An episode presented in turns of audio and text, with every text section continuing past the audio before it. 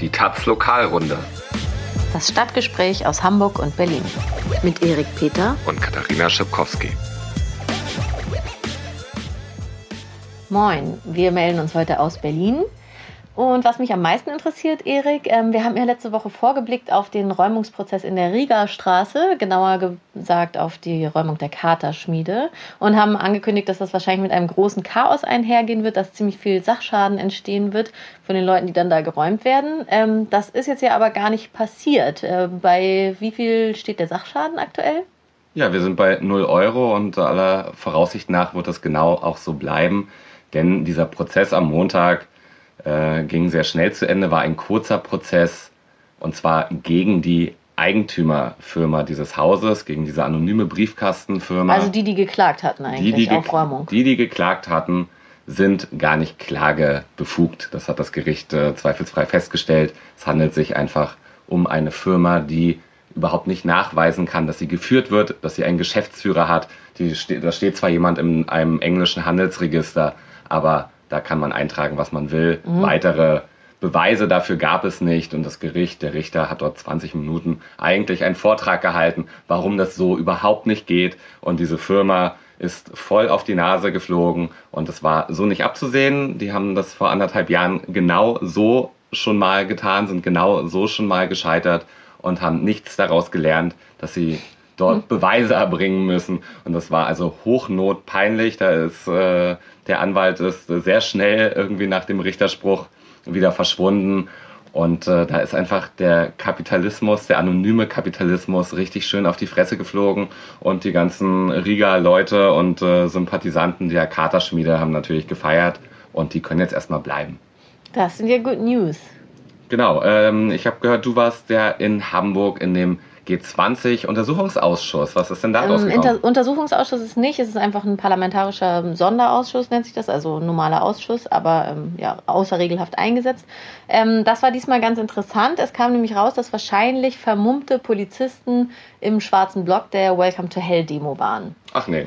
Also die Welcome to Hell Demo nochmal kurz, das war ja der angekündigt als größter schwarzer Block Europas am Vorabend des G20-Gipfels am 6. Juni am Fischmarkt und das war die Demo, die nicht loslaufen konnte, die vorher von der Polizei zerschlagen wurde. Weil so viel Vermummte da waren. Genau, Vermummung war der Grund, dass sie nicht laufen konnte, weil Vermummung ist ja eine Straftat und da hat die Polizei gesagt, naja, das können wir nicht dulden.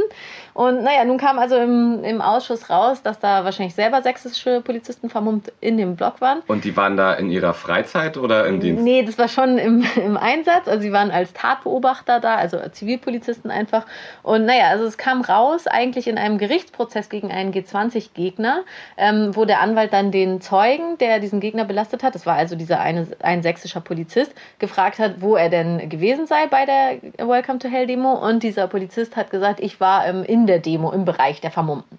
Und der Anwalt hat gefragt, aha, und was hatten Sie da an? Und er meinte sie, ja, also ich war dunkel gekleidet und hatte mir ein Tuch bis unter die Nase gezogen. Und dann so, okay, war das Dienstkleidung oder privat? Nee, war dienstlich. Ähm, aber wir, also wir kriegen Geld dafür, das zu kaufen, ähm, diese Kleidung. Und dann hat er auch noch gesagt, dass sie sich direkt kurz vorher umgezogen hatten. Also er mit seinen drei Kollegen, die auch dabei waren, genau wie er vermummt, ähm, hatten sie sich da im Bereich der Demo von also ziviler Kleidung, bürgerlich, äh, zu Black Block Dress umgezogen. Und das war doch aber das, was nach dem Gipfel für so Riesenaufregungen gesorgt hat, wo alle immer ganz schockiert waren, dass es linke Krawallmacher genau das tun, sich nämlich umziehen. Genau, das war genau das, was die Polizei und Innenbehörde den Linken immer vorgeworfen hat. Also sie haben gesagt, das ist nun wirklich ein Zeichen für eine hochorganisierte, international ja. verletzte, äh, vernetzte, gewaltbereite linke Szene, dass man sich dann ähm, umzieht. Das zeigt, dass man auf jeden Fall Straftaten begehen will. Und die Polizei hatte auch behauptet, dass sie nicht damit gerechnet hat, dass das so massenhaft passiert. Ja, nun zeigt sich also, es ist eigene Polizeitaktik und Genau. Ähm, ja, was halt auch noch interessant ist, die Polizisten haben damit mehrere Straftaten begangen. Also klar, einmal Vermummung ist eine Straftat.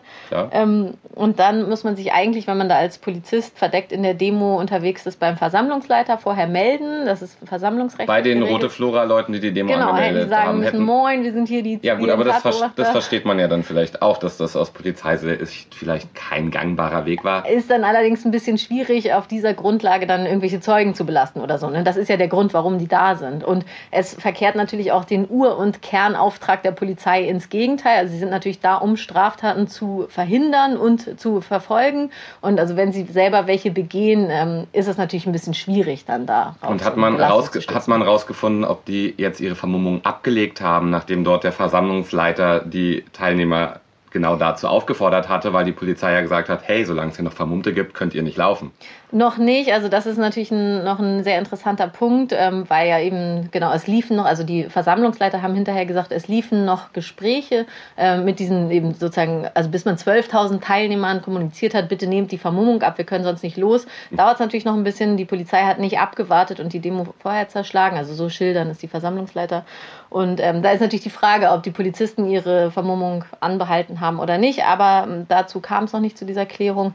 Die Zeugenvernehmung ist noch nicht vorbei vorbei. Der Prozess gegen diesen G20-Gegner läuft ja noch und der nächste Termin, wo die Polizisten weiter aussagen, wird im Juni sein. Also mhm. das wird dann nochmal spannend. Und dass das jetzt sächsische Polizisten waren, ist einfach ein doofer Zufall, weil für alles Schlechte irgendwie immer, weil alles Schlechte immer aus Sachsen kommt. Ähm, naja, ist, der Zufall ist eher, dass das jetzt von den sächsischen Polizisten rausgekommen ist. Also ja. wie viele da wirklich vermummt im Einsatz waren, auch aus anderen Bundesländern, es wird vielleicht nochmal irgendwann rauskommen. Oder vielleicht mhm. auch nicht. Na, schöner Skandal jedenfalls. Auf jeden Fall.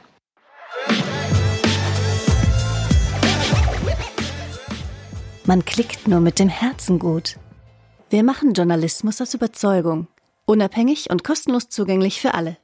Aber natürlich brauchen auch wir dafür Geld und appellieren daher an Sie, unsere Hörerinnen. Unterstützen Sie mit Taz Zahlig diesen Podcast und den Journalismus der Taz im Netz.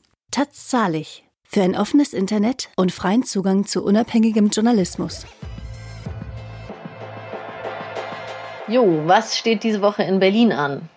Ja, nächsten Sonntag will die AfD durch die Stadt ziehen, vom Hauptbahnhof mittags äh, zum Brandenburger Tor. Und eins der vielen Gegenbündnisse vermutet, es könnte der größte rechte Aufmarsch in der Stadt seit Ende des Nationalsozialismus werden. Oha.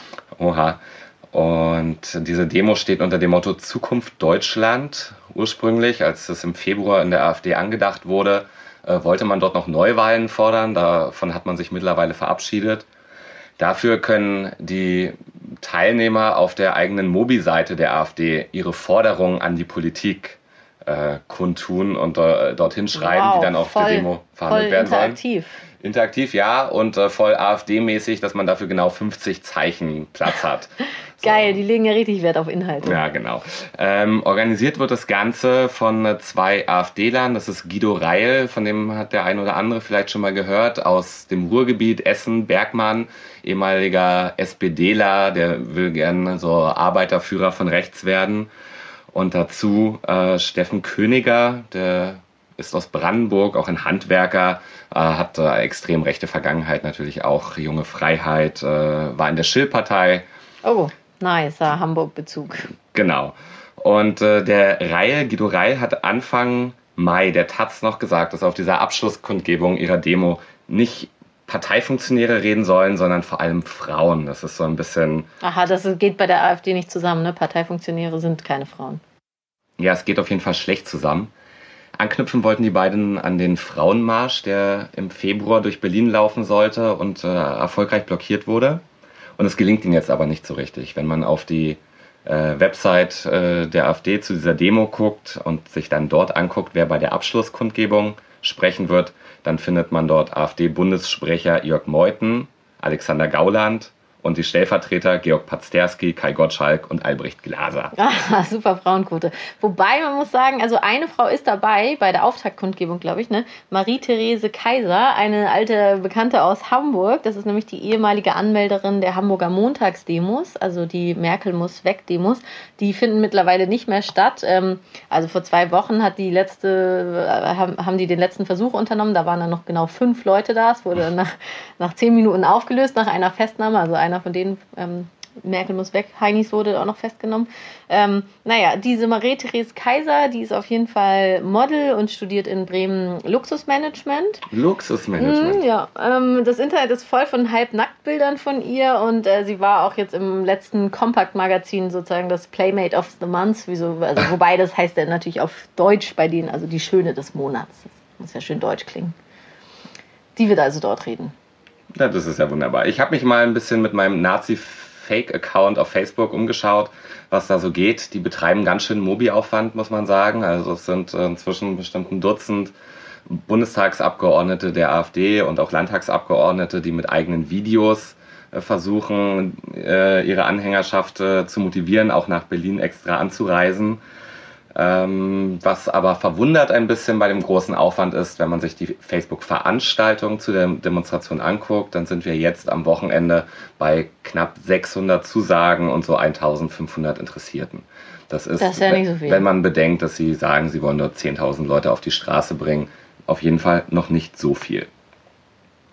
Andererseits das Potenzial dazu ist wahrscheinlich einfach vorhanden. Es gab schon mal eine AfD-Großdemonstration in Berlin im November 2015 und damals kamen viel, viel mehr Leute als erwartet wurden. Da dachte man so, da kommen ein paar hundert oder vielleicht auch tausend.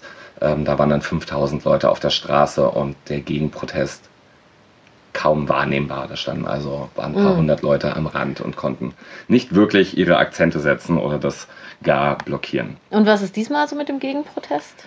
Ja, also das ist wirklich spannend dieses Mal.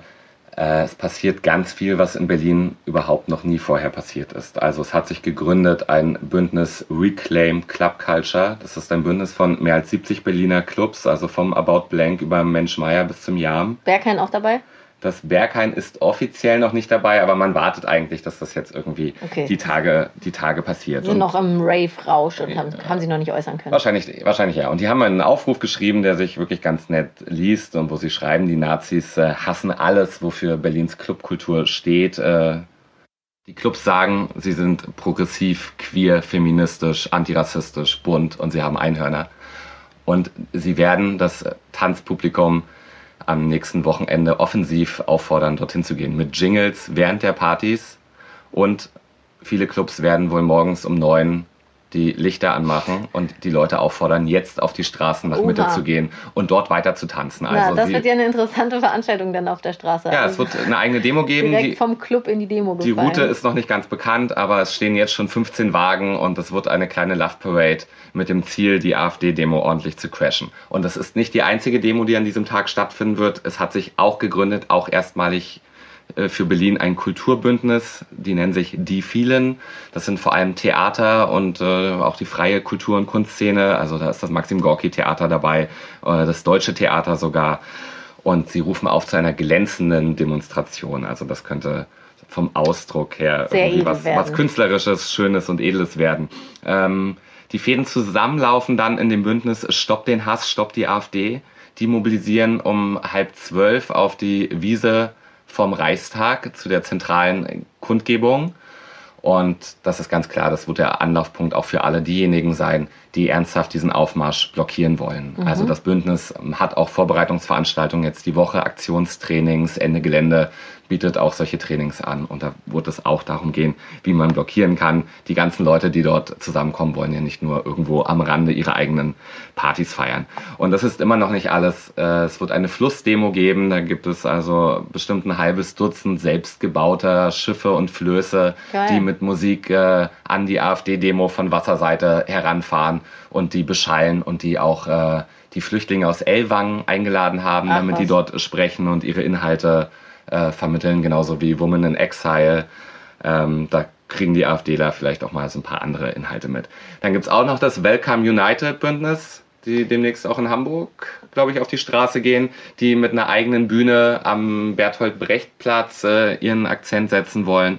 Und nicht zuletzt gibt es auch noch so einen anarchistischen Aufruf äh, Chaos statt AfD, ähm, der sagt, wir wollen diesen AfD-Aufmarsch mit allen notwendigen Mitteln blockieren. Also das Spektrum ist sehr bunt, unüberschaubar eigentlich, was da alles passiert. Es wird ein Albtraum für die AfD. Es wird ein Albtraum für die AfD und vielleicht auch für die Polizei, die da in einer schwierigen Rolle ist. Ähm, es ist, glaube ich, schwieriger als bei anderen rechten Aufmärschen, dass die Polizei irgendwann sagt, okay, hier ist die Straße blockiert, ihr könnt halt nicht weitergehen und mhm. äh, ciao, das war's.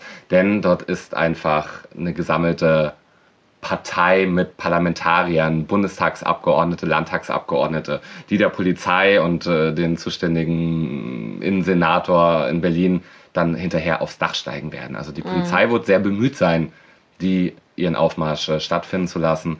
Aber was da an Gegenprotest äh, kommen wird, das wird, hat Berlin, glaube ich, lange nicht gesehen. Okay, das wird ja eine spannende Veranstaltung. Ich würde sagen, ähm, ja, alle, die da hingehen, äh, passt auf auf ähm, vermummte Polizisten eventuell in den eigenen Reihen. Und ja, wir halten euch natürlich auf dem Laufenden.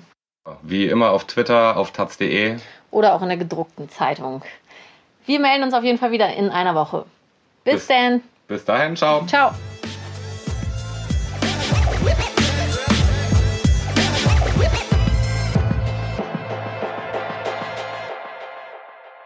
Für mehr Links im Netz unterstützen Sie mit Taz Zahlig diesen Podcast und den Journalismus der Taz im Netz.